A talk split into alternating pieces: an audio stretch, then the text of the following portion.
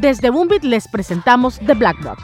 Tomaremos a dos personas que piensan fuera de la caja y las metemos en nuestro Black Box, en donde fuera de distracciones tendrán una conversación sobre emprendimiento, diseño, innovación y tecnología.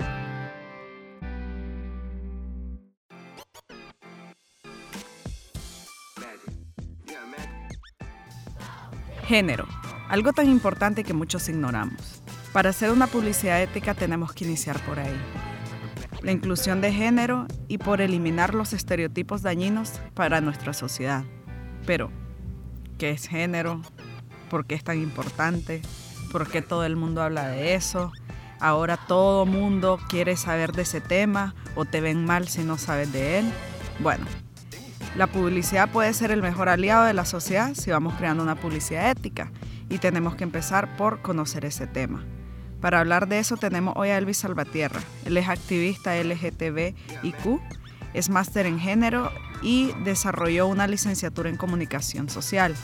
Es profesor de pregrado del programa interdisciplinario de estudios de género de la UCA.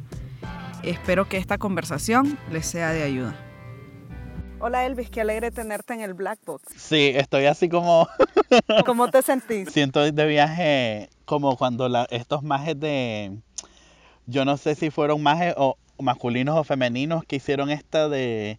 Me siento en una caja de zapatos. ¿Te acordás esta, esta publicidad que hicieron la gente de MID? Súper desacertada, que ponían a mujeres en tacones hiperfeminizadas y que decían, eh, todas somos feministas hasta que encontramos un charco de lodo y le pedimos a alguien que nos ayude. ¡Ay, Dios mío! No, no, la conozcas mejor porque eso provoca mucha rabia y aparte de que provoca mucha rabia, pues uno se queda como que, a la puchica, tan mal estamos en la agencia. No, pero es bueno conocerla para también no, no cometer errores que, que cometen otros. Bueno muchachos, estamos dentro de la caja negra, como ya les hemos contado en otros capítulos, literalmente una caja negra y siempre le preguntamos a la gente cómo se siente porque la idea es meter a dos personas que piensan fuera de la caja, dentro de una caja y ver qué sale de ahí, pues. Entonces, hoy estamos con Elvis y Elvis, eh, antes de iniciar, porque vamos a tocar un tema muy importante, que es la publicidad ética y desde un punto de vista de género, me gustaría que nos explicaras qué género, pero como que se lo esté explicando a un niño de 5 años. ¿Por qué? Porque siento que si puedes explicarle algo a un niño de 5 años y lo va a entender bien, probablemente un adulto en teoría debería de comprenderlo. Sí, es todo el, es todo el reto este, cuando te dedicas a la comunicación, a hacer mensajes que lo puedan entender el, doctor en ciencias más distinguido, o no, más distinguido, sino más bien más destacado dentro de la academia, hasta la compañera que nos provee las tortillas para el desayuno, ¿no? Es siempre un reto esto. Pero yo básicamente hablaría del género como, como una manera en que nos construimos las personas, en que las personas creemos que somos, pero que está orientado desde otras personas. O sea, como vos niña eh, te han dicho que debes ser una niña, como vos niño, te han dicho que debes ser un niño, ¿no? Yo creo que eso es el género son un montón de actitudes, de cualidades, de normas que te imponen a vos desde temprana edad, desde temprana vida y que debes pues cumplir con esto a lo largo que vas creciendo y a lo largo que vas interactuando con otras personas. Eh, hay una autora que es como así, como muy dada a lo queer, que habla de que todos todas las personas nacemos iguales y que después del nacimiento lo demás es puro travestismo, ¿no? Es un poco más complejo de explicárselo a un niño y un poco más complejo de, de, que algunas personas asuman esta realidad, pero verdaderamente ella tiene, yo digo que tiene razón, pues, porque en realidad sí. Sí, es lo, que, es lo que te vas poniendo encima como para encajar dentro de un y, y es lo que te vas poniendo encima y que vos pretendés o la gente pretende que está haciendo una construcción diaria de lo que es la urania o lo que es Elvis, pues. Exacto, y pues y también aclarar que género no tiene nada que ver con la parte de sexo. Sí, no, Son cosas muy diferentes porque la gente también tiende, tiende a confundirla. Sí. Y, a la, y, confunden género con esto de la opción sexual. También. Cada cosa es como muy diferente. Una mezcla, un espectro donde se pueden hacer distintas conexiones, por así decirlo, y salir distintas cosas que pueden ser. Lo siento que estoy tosiendo por la alergia del, del black box. Del black box. Estoy con un poquito de alergia. Pero bueno, vamos a platicar. Ok. ¿Por qué vos crees que es importante hablar de este tema? Mira, yo creo que es importante porque trastoca esto, esto que hemos entendido las personas como bien natural, ¿no? Es como somos hombres y mujeres porque es natural, porque así lo quiso Dios, porque así una fuerza, porque así está construido el mundo. en la medida en que se cuestionan estas normas o estos comportamientos, o estas imposiciones, hay más cabida para una sociedad más democrática y más diversa. Y yo hablo de democrática y diversa no en el sentido de estar eh, diciendo que toda la sociedad se tiene que ser LGBTIQ o para decirlo en buen cristiano, que todas las personas tienen que ser lesbianas o bisexuales o transgéneras o travestis o u homosexuales, ¿no? Yo no hablo en ese sentido de la diversidad porque eso es un mal manejo también. No es lo mismo hablar de diversidad que hablar de enfoque LGBTIQ. Yo creo que en ese sentido es bueno que se toquen estos temas y hablemos de estos temas, pues porque en la medida en que se cuestionan las cosas que están así como dadas por, ya lo mencionaba con anterioridad, por naturaleza, pues hay más gente que se une, ¿no? A decir, bueno, vamos a ver, es cierto, las mujeres toda la vida hemos tenido que ser de esta forma, pero mi experiencia de ser mujer dista un montón de esta experiencia de ser mujer de otras mujeres que están a mi alrededor, o la experiencia vital mía de ser hombre eh, no tiene nada que ver con la experiencia de ser hombre de otros hombres, pues, que, que, son igualitos a mí, que tienen mi misma edad, que tienen mi mismo color de piel, que tienen mi mismo sexo, me explico. o, necesariamente. o, también tiene que ver culturalmente, pues no es lo mismo ser hombre y mujer en Nicaragua que serlo, no sé, un país de Medio Oriente, por ejemplo. Sí, eh, eh, son otras restricciones, es otro contexto.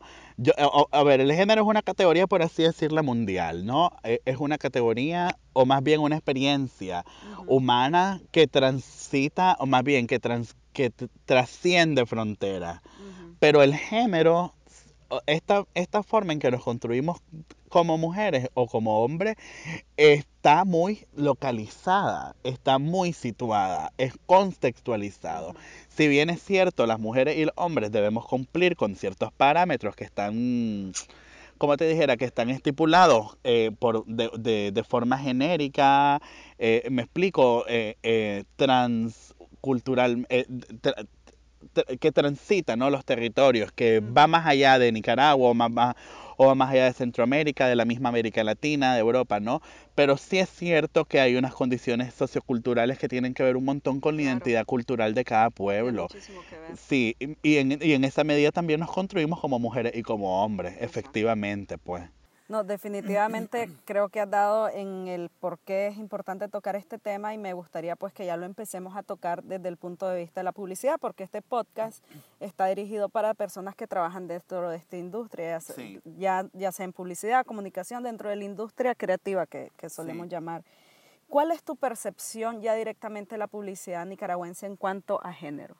Pues aquí en la publicidad nicaragüense Em, yo siento que hay mucho refrito de otras, de otras cosas, ¿no? Porque hay mucha presencia de marca transnacional.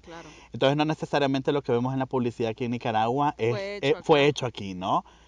Eh, yo no estoy queriendo decir que, que, salvamos a las agencias de la responsabilidad de, de, ser más amigables los contenidos para con mujeres, para con poblaciones vulnerables, ¿no? Em, pero evidentemente, si es una, es una publicidad y son productos comunicacionales que, que al contrario de cuestionar, o más bien, bueno, no vamos a decir cuestionar porque no son ONG tampoco ni se dedican al activismo, sino que al contrario, sí, sí, sí, pues. sí, sino que al contrario de, ay, como dijera, de aminorar estas cosas que son problemas sociales que son causados por la forma en que somos em, eh, construidas como hombres y como mujeres y que nos construimos nosotros mismos, pero que también hay otros factores que nos construyen, ¿no? tiene que ver un montón con que están más bien apostando por estas diferencias que no nos hacen diferencias, digamos, en, en, para ser democráticos o para ser como sensibles con las otras personas, sino más bien que están apostando con que haya más sexismo, con que haya más clasismo, con que haya más homofobias, con que haya más levofobia, me explico, y un montón de cosas que al final si se suman terminan haciendo una jerarquización social de unas personas que se importan, de unos cuerpos sí que se importan y de otros que ni al caso, ¿me explico? O sea, es evidente en la publicidad, en lo que se ve en, la, en la producción publicitaria de este país, que las mujeres no importan nada, que las mujeres están cosificadas, que están estereotipadas, que están, aparte yo decía en este foro que compartí con vos, que están eh, haciendo, em, se ponen a las mujeres como que fueran personas eh, sin criterio, por no decir estúpidas en realidad, porque es así como se las presentan, como las representan. Se pone en la publicidad de, de repente un consumidor también que es heterosexual 100%, que es blanco, que tiene un poder adquisitivo enorme, me explico. Y son cosas que al final, pues, o sea, vos ves en el día a día, cierto que la gente dice, no, pero es cotidiano ver este tipo de cosas. Claro, es cotidiano ver este tipo de cosas, pero lo, lo, lo que sí debería llamarnos la atención es que son cosas cotidianas, pero que están siendo, me, me explico, que hay un montón de cómplices que funcionan para que para que esto se vea como normal, para que estas diferencias se vean como normal, ¿no? Y ese es el problema, pues que vemos normal porque lo presentan los medios de comunicación como normal estas actitudes. En las familias algunas veces se presentan como normales estas actitudes. En las mismas universidades, los mismos profesores, los, medios, los mismos medios de comunicación, el Estado mismo presenta como normal que estas cosas sucedan. Y entonces después dicen que es resultado de la cultura. Y yo me pregunto, ¿es esquizofrénico esto? Porque vamos a ver, si la cultura misma no... Eso, lo siento. Tranquilo. si la cultura misma no ha construido de esta forma, me explico, ¿cómo es posible que también o sea, la cultura nos construye, pero la, la, cultura, así como nos construye, nos destruye. Claro, totalmente de acuerdo. Me, me explico, y de repente vos decís, bueno, ¿y, por qué los femicidios y por qué el acoso? No, es cultural, es cultural, es cultural. La, cultura la vamos creando nosotros mismos, los humanos. Sí. Y la cultura puede ir moldeándose, puede ir cambiando en realidad. Sí, es, es decir, entonces vos ves un montón de cosas que por más que quieran ser innovadoras y esto, pues no lo están logrando. Yo no sé, de repente yo siento que esto se trata también de un montón de voluntad política y de procesos de autorreflexión. A ver, evidentemente los clientes son exigentes y son súper machistas y son súper clasistas y son esto. Pero en la, medida, en la medida en que se presenten estas propuestas desde una perspectiva más ética de la publicidad, de una perspectiva más representativa de quienes conformamos estos consumidores, porque evidentemente las lesbianas, las mujeres, los afrodescendientes, me explico, la gente pobre representa un gran, amplio... Con, em, em, público consumidor, ¿no? En la medida en que estén representados. Sí, sí, sí. Y, hay, yo, y, y, es cierto, pues, porque al final vos ves que hay, hay gente que, pues, o sea, sin los consumidores el mercado no existe. Y las agencias de publicidad, de publicidad se deben al mercado porque por esta misma existen. Y, y, ahora que tocas el tema de los clientes, por lo menos en nuestro caso, ha sido un poco diferente, pues, porque nosotros tenemos esta mentalidad de querer implementar una publicidad ética. No es fácil. No, es un proceso, ahí vamos al suave, pero hemos logrado cambios. Entonces, los clientes al final si se dejan asesorar si se lo sabes presentar. Exacto, si sabes, Si sabes decirle las cosas y si sabes darle un porqué del asunto, el cliente se va a dejar asesorar y, va, y, van, y van a ir surgiendo cambios. Y como te digo, la gente consume horas y horas de contenido publicitario en el día y este podría ser más bien un buen medio para empezar a generar otro tipo de mensajes que aporten a mejorar la sociedad y crear un, y, e ir eliminando los estereotipos. Sí. sí, la publicidad sí se basa en estereotipos y tiene un término para eso que es segmentación, porque obviamente tenés que saber a quién dirigir los mensajes. Claro, evidentemente no todo lo que se produce va para todo el mundo. Exacto, no, no, va para todo el mundo, pero hay estereotipos obviamente que sí son dañinos y que no deberían de estarse. Y eso sí le llega a todo el mundo. Exactamente. Porque la que pasa es que la publicidad va para todo el mundo. O sea, si es cierto que, vamos a ver, si es cierto que, ay, no sé, no se me viene ningún ejemplo así como bien. no sé, no todo el mundo va a comprar un carro, pero lo va a ver todo el mundo. Pues. Sí, como esta publicidad de, de, Renault, los autos Renault, que sacaban una mujer madura, en, semidesnuda, y, y que decía, eh, voy a poner un nombre cualquiera, ¿no? Decía, Sofía, 55 años, tres veces divorciada, y era para publicitar autos Renault usados, me explico. Ya, o sea, no todo el mundo va a comprar autos usados de Renault, pero, pero por supuesto que todo el mundo va a ver que una mujer está siendo representada como un auto usado, me explico, es una cosa bien esquizofrénica en realidad. O no todo el mundo va a consumir ron plata, pero todo el mundo va a ver que la ron plata se promueve eh, anualmente a través de sus calendarios con sus muchachas semidesnudas, pues, y no todo el mundo va a consumir ron plata, evidentemente. Exacto. Eh, ahora, eh, volviendo un poco, ya has mencionado formas en cómo podríamos mejorar esto, pero ¿tenés algo en específico que le ¿Qué, le dirías a un publicista de cómo puede ir mejorando y cambiando este, este tipo de cosas dentro de su trabajo? Mira, yo creo, alguna vez hice una recomendación también de este tipo, yo creo que así como los, los periodistas y las periodistas se sometieron y se han sometido y se siguen sometiendo a procesos de capacitación en temáticas de sensibilización de género, de esto, de lo otro, de temas múltiples, ¿no? Que tienen que ver un montón para transformar estas formas en que se está haciendo publicidad. Yo creo que los publicistas también deberían apostar por eso, fíjate. No es una mala idea, no es una mala idea. Estás bienvenido a ver cuando nos venís a hacer una charla aquí ah, del tema. Sí, sí, en Boombit, con toda la gente de Boombit. Pero en serio lo digo porque así como se actualizan en el Photoshop, también tienen que actualizarse con temáticas que son sensibles. Vamos a ver, algunos publicistas ya están hablando sobre marcas inteligentes. Yo disto de esta idea. Yo al contrario de esta idea sugiero y propongo que no se trata de marcas inteligentes, sino que se trata de consumidores demandantes, de que tienen que cambiar estas formas en que están haciendo publicidad y en cómo están llegando los consumidores que son ellos mismos y ellas mismas. Claro, porque como lo mencioné yo en el foro donde compartimos los dos, en realidad quien tiene el poder es el consumidor. No es ni el publicista ni la marca, porque es el consumidor. Y ahora que mencionas de publicistas que están hablando de este tema, hace poco te enseñaba el caso de un publicista español que radica en México, en donde hoy se abrió en sus redes sociales a hablar sobre el acoso hacia la mujer, por, ejemplo. Entonces es importante también que nosotros los publicistas empecemos a hablar de estos temas y compartir sobre ellos. Sí, y sobre todo pues mostrarse sensibles, ¿no? Eh, porque hay, hay un montón de mujeres trabajando en las agencias de publicidad. Bastantes. Muchísimas mujeres y hay un montón de hombres trabajando, ah, quiero decir, hombres homosexuales trabajando en las agencias de publicidad. De repente yo siento que están em, primando o están superpuestas las ideas de los hombres heterosexuales que se prestan más a juegos mercantilistas, no a juegos marqueteros. Yo creo que de repente priman más estas voces masculinas heterosexuales en estos espacios. Yo no es culpa de ellos, evidentemente, sino que también tiene que ver con una construcción de cómo de cómo se conforman los equipos de trabajo y eso tiene que ver con una transversalización, por así decirlo, del machismo, ¿no? En equipos de trabajo de, academia, de publicidad, de comunicación, de investigación, siempre pasa lo mismo, ¿no? En, todo, en todos los ámbitos de trabajo.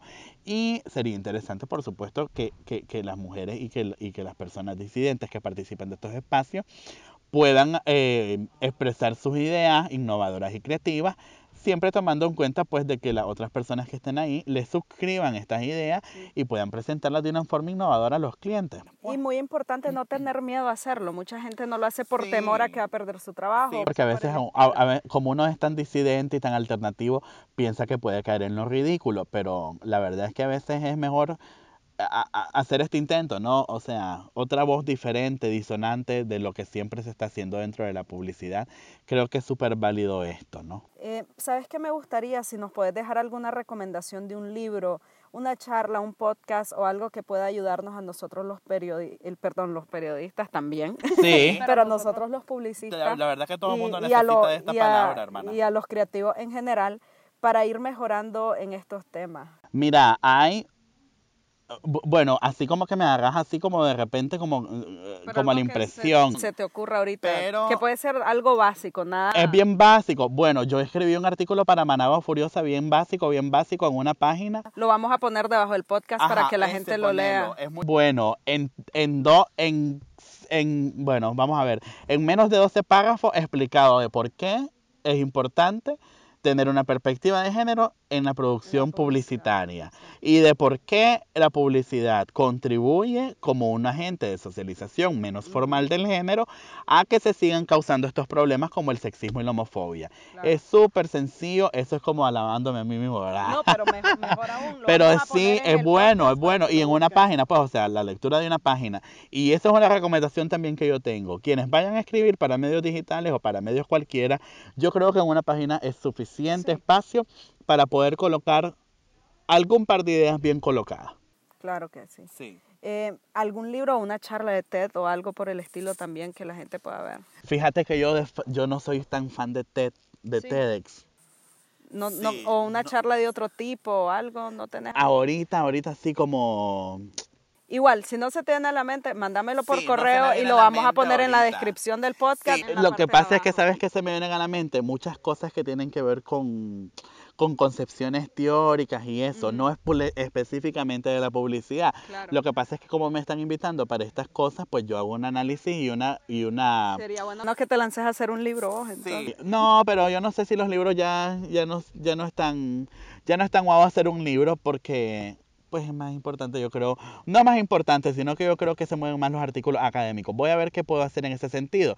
Pero lo que te quiero decir es como me están invitando a hablar de esto, yo, mi perspectiva de género, mi análisis de género, vinculado con esto porque también hago comunicación, ¿me Claro. entiendes? Y conozco mucha gente. Y pues porque, porque ahí sé más o menos hacer cómo jugármelas para hacer esto, vincular estos temas y sacar ideas interesantes pero no así como muy específico, sino más bien, bueno, yo creo que sería importante también que se lean ese, ese un artículo de una mujer que se llama am, Marcela Lagarde, no, Marcela Lagarde no es, estoy hablando, Marta Lamas, es una mexicana, es una antropóloga feminista mexicana, eh, que se llama Problemas sociales causados por el género. Es un artículo que escribió ¿Está en en línea? 1996.